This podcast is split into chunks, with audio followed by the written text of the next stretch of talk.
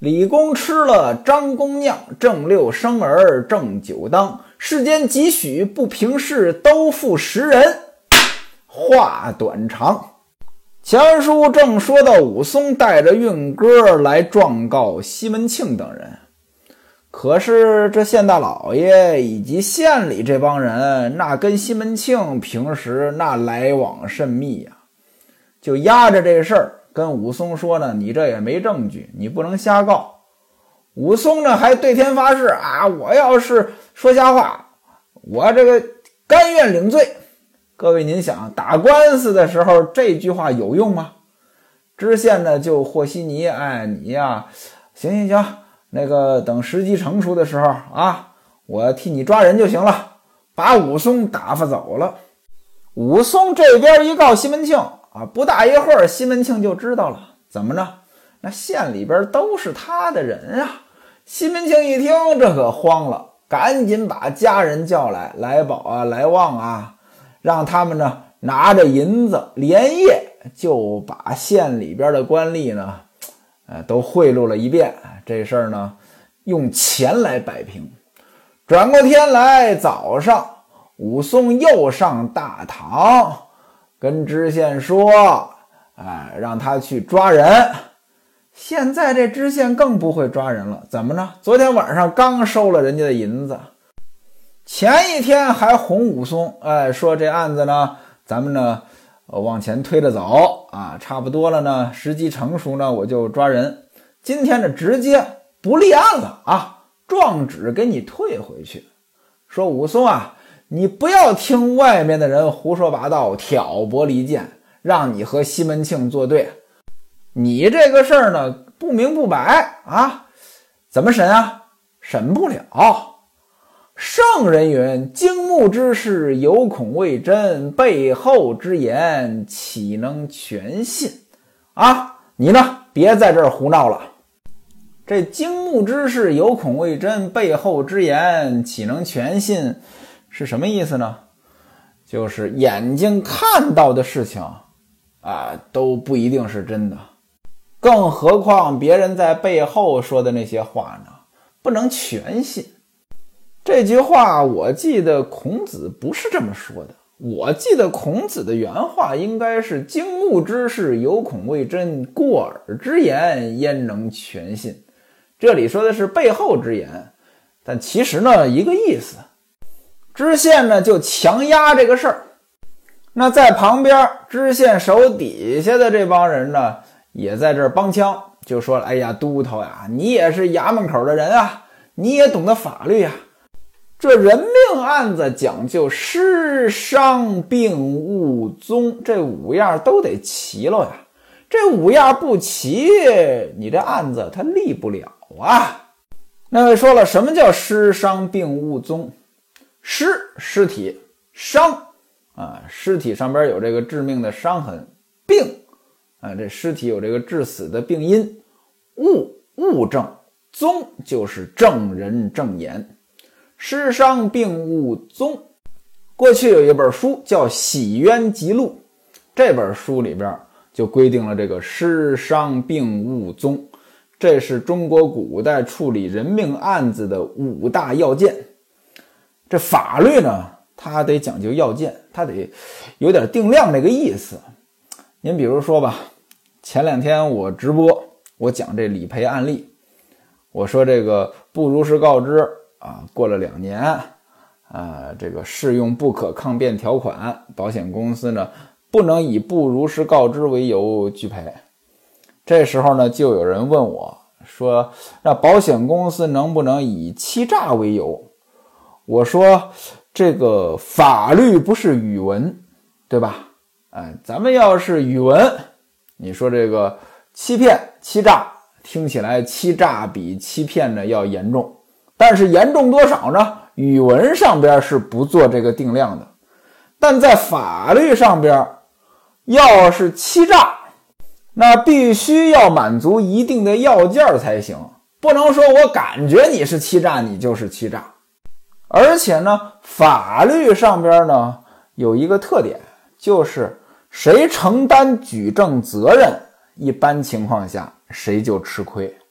你比如说吧，呃，咱们还拿保险举例啊，这个因为我最熟悉保险。这保险上边呢，如果说买保险的时候有什么情况没有告诉保险公司，这叫不如实告知。那不如实告知呢，分故意和过失。故意，呃，就是我诚心的，我冤你。呃，过失呢，就是我不是故意骗你，不是诚心的。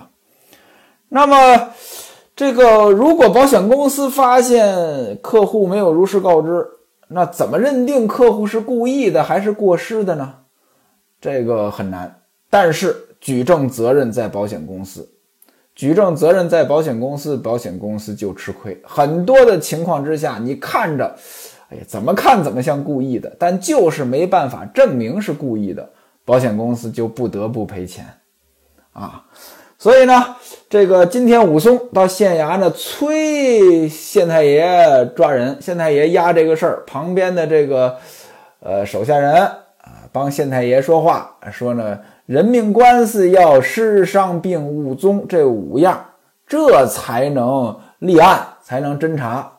现而今你的哥哥尸首没了，这案子呢没法审。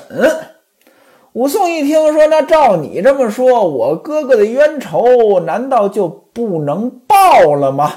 那好，既然相公你不立我的案子，那我自然有我自己的办法。于是呢，一赌气把状纸拿过来，就出离了大堂，来到自己住的地方呢，把运哥呢也就放回家了。怎么呢？现在打官司打不成了，要这个人证呢也没用了。武松呢仰天长叹，咬牙切齿，口中是翻来覆去的骂潘金莲：“你这个淫妇，你走着瞧！”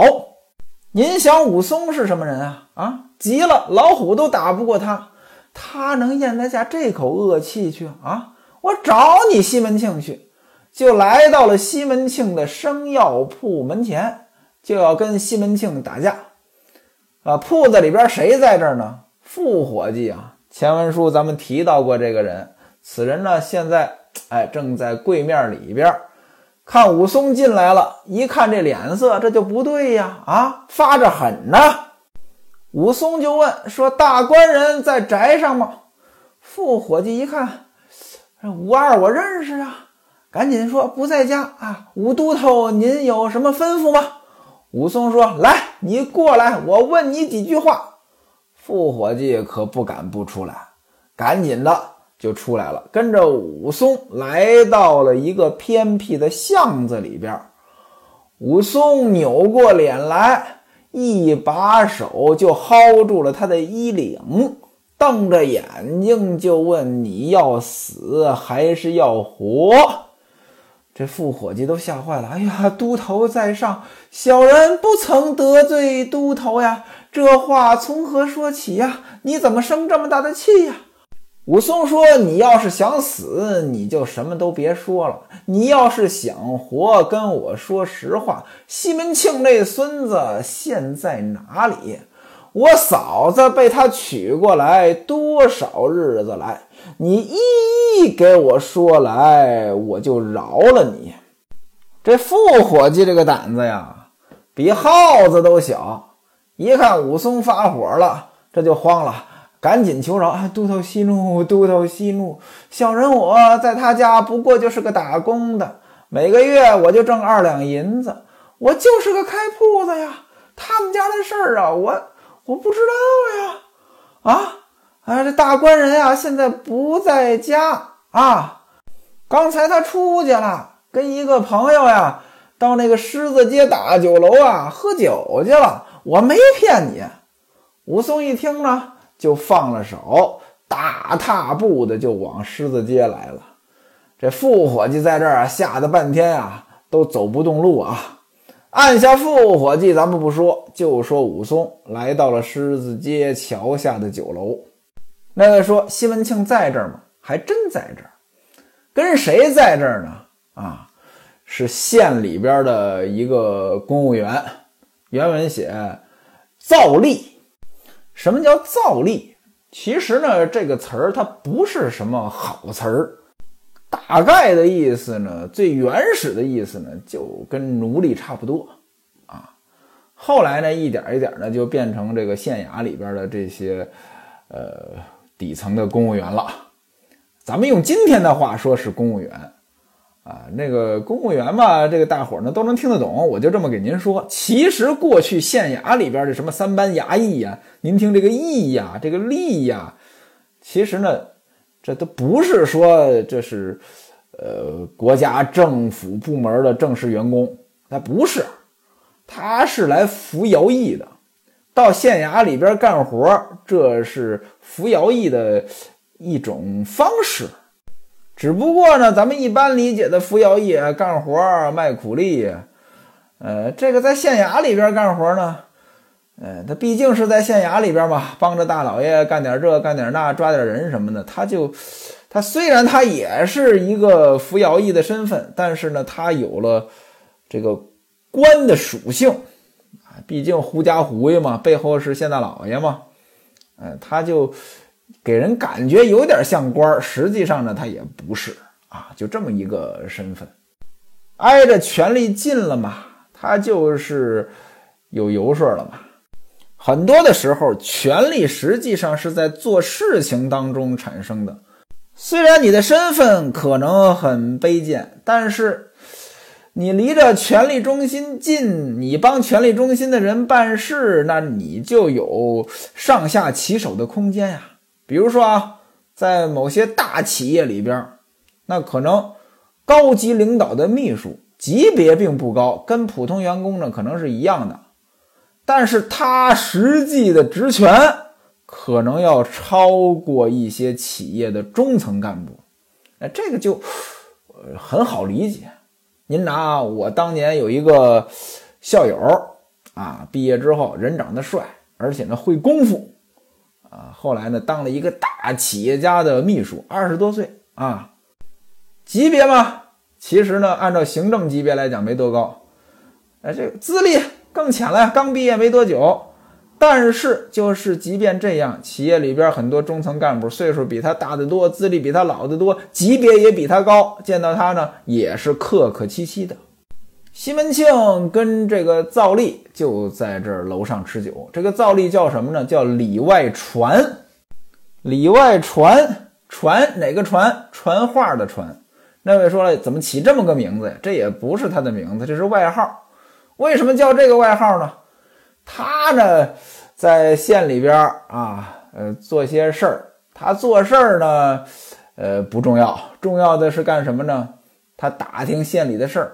啊，知道事儿呢，就呃传这个信儿啊。比如说两家告状啊，张家告李家，他呢知道什么动静，对张家有利的就告诉张家，对李家有利的告诉李家。那两头都得感谢他呀，呃，就给他呃给他钱 啊，这不就是呃传话的吗？所以呢，给他起了个外号叫里外传。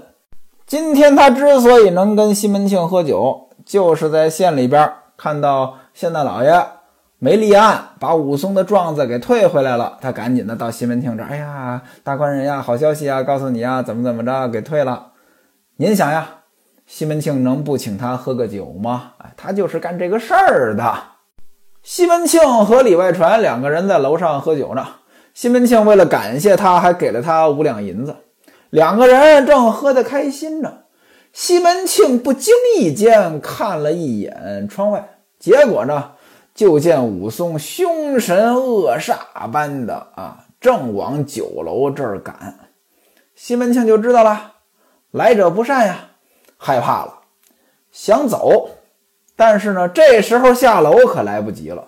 怎么着？这个你这时候一下楼，武松正好上楼，你们俩不就遇见了吗？那准得打起来呀。于是呢，找了个借口呢，到后楼去了。那位说了，找的什么借口啊？原文写更衣，怎么吃饭还更衣呀？这借口也太拙劣了吧！这又不是相声学跳舞里边那个到英国，呃，伦敦大饭店那个舞蹈家进去之后都脱光了，换身新的吃饭，这不像话，对吧？我估计着这里说的更衣呢，就是上厕所。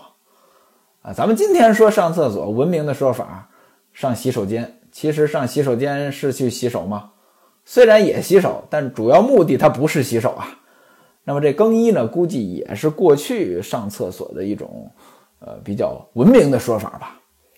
您要拿我老家的话说，上茅房，这听着他就牙碜呀。那西门庆呢就躲了。武松来到酒楼前，问酒保说：“西门庆在不在？”酒保说：“西门大官人和朋友在楼上吃酒。”武松呢就一溜烟儿，飞快的就跑到楼上去了。此时西门庆早已不见踪影，看见谁了呀？李外传。李外传正坐那儿喝酒，旁边呢。还有两个粉头，什么叫粉头？就是两个陪酒的女的啊。哎，李外传这儿喝的还高兴着。武松一看，呵，你来了。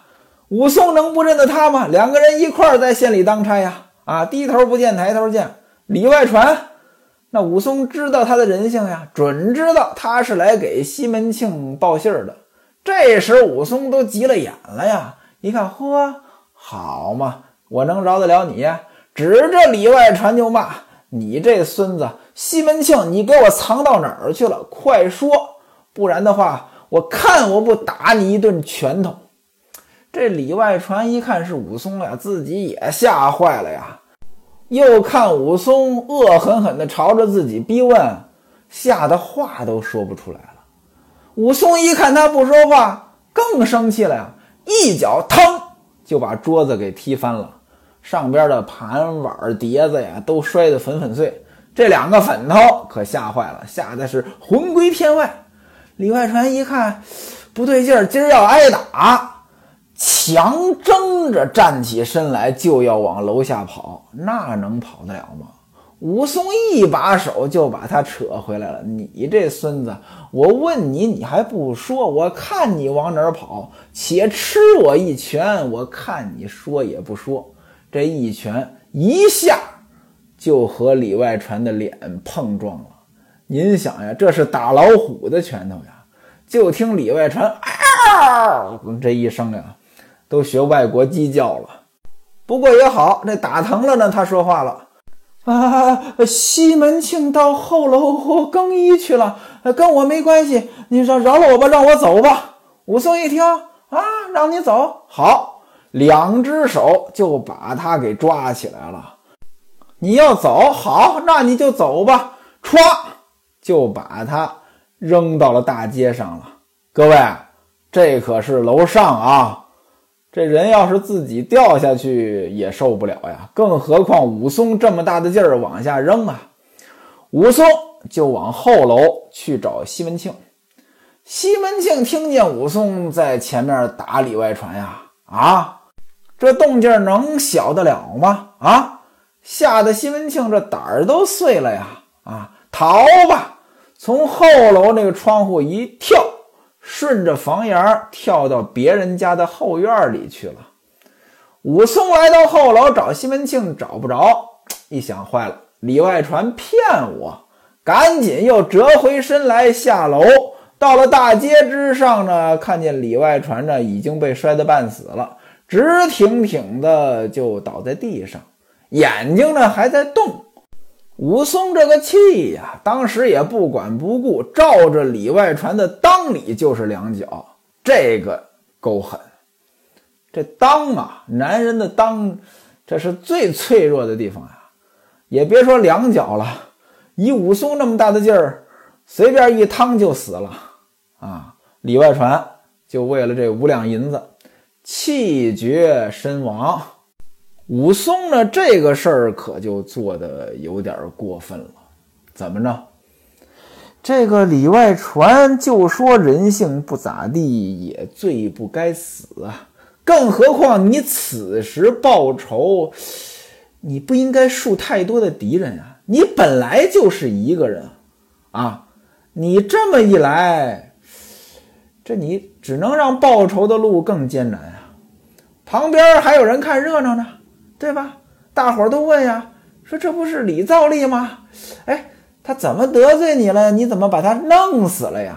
武松说呢，说我要打西门庆啊，结果这孙子呢，跟西门庆是一路的，赖他倒霉撞在我手里。地方上的保甲呢，见人死了，按理说呢，应该把武松抓起来。那位说，保甲是谁？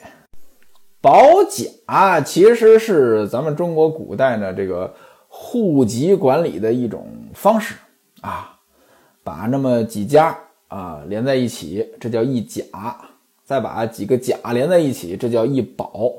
保有保长，甲有甲长。保甲呢，其实就是保长和甲长的统称。这不同历史时期呢，这。宝和甲的这进制呢也不一样，而且呢也并不都是宝甲啊。您比如说汉朝的时候，五家呢为一五，单立人呢加一个一二三四五的五；十家呢为一十，单立人加一个十，神墨的神；百家为一里。到唐朝的时候呢，四家为邻，五邻为保，百户为里。王安石变法，十户为一保，五保为一大保，十大保为一都保。后来到了清朝时候呢，就基本上十进制了，十户为一排，十排为一甲，十甲为一保。呃，咱们现在说保甲制呢，其实很多的时候呢是沿用了清朝的叫法，只不过呢这古典小说它也没那么严谨，就都笼统的叫保甲制。那这保甲有什么作用呢？举个简单的例子，比如说，呃，你们这个十户为一甲，啊，这十户当中如果有一家犯罪了，另外九家有举报的义务，你要是不举报，你们十家都有罪，这就是有点这个连坐的意思了。有人说这不合理，您要说合理，它确实不合理，但是在当时的这个时代。统治中国这么大一个国家，这种管理制度是非常有意义的，甚至可以说是很先进的。因为中国嘛，它跟其他的那个文明它不太一样。中国太大呀，而且在很早很早就大一统了。这么大的疆域，它统治起来，它自然要有一些办法。它不像今天这个什么信息化手段这么强，对吧？那这个保长、甲长啊，简称保甲啊，就相当于呃这地方上边的什么小主任啊、小组长呀，就这么个身份。那地方上有事儿呢，他是有职责的。按理说现在啊，这个武松杀人了，这保甲呢应该把武松抓起来，但是谁敢抓武松啊？对吧？那不找死吗？你说要不管吧？那将来县里边来人治你的罪，怎么办呢？这保甲呢就慢慢的凑上来，啊，凑到武松跟前呢，就不肯放他走，但又不敢拦着，就这么个劲头啊。同时呢，把其他人给抓了，都谁呀？九保还有那两个粉头啊，都给抓了。这几个人呢，都给拴好了，但武松呢，就嗯不敢拴。反正呢，呃，就带着来到县衙了。这事儿可就大事儿了啊！光天化日，在狮子街这个最热闹的地方啊，打死人了，而且打死的是县里的工人儿。那这个就整个清河县都传开了啊！这话一传呀，就会走形。本来呢，西门庆是跑了。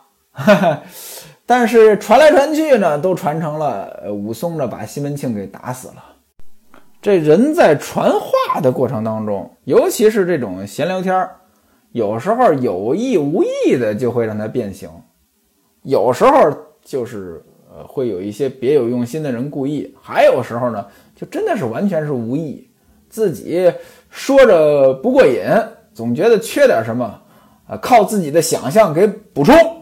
因为听说的事情它不完整呀，他给补充完整了，跟别人说，那说着过瘾。其实呢，也未必是想干什么，反正呢，就是那句话，过耳之言焉能全信啊？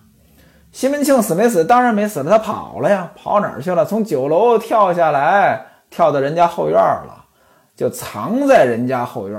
那这是谁家呢？这是胡家，这家人姓胡。啊，干什么呢？是行医的。他家里边呢有个下人，是个丫头，原文写大胖丫头。这大胖丫头干什么呢？上茅房。原文写走来茅厕里净手，上茅房，撅着个大屁股，忽然间就看见西门庆趴在他们家的院墙下呢，吓得他赶紧就跑，一边跑一边喊：“有贼了，有贼了！”他这么一喊，那本家呢就听见了呀。本家胡医生，原文当中呢管这个人叫胡老人。胡老人一出来一看，这是西门庆，认识，赶紧就说：“大官人啊，我跟你说啊，你可幸运，怎么着？武松找不着你，把那个人打死了，现在已经被送去见官了。这打死人一定是死罪呀！你现在啊没事了，回家吧。”啊。西门庆拜谢了胡老人，摇摇摆摆的就回到家中了。一五一十把这事儿对潘金莲一说，两个人那真是小人得志啊。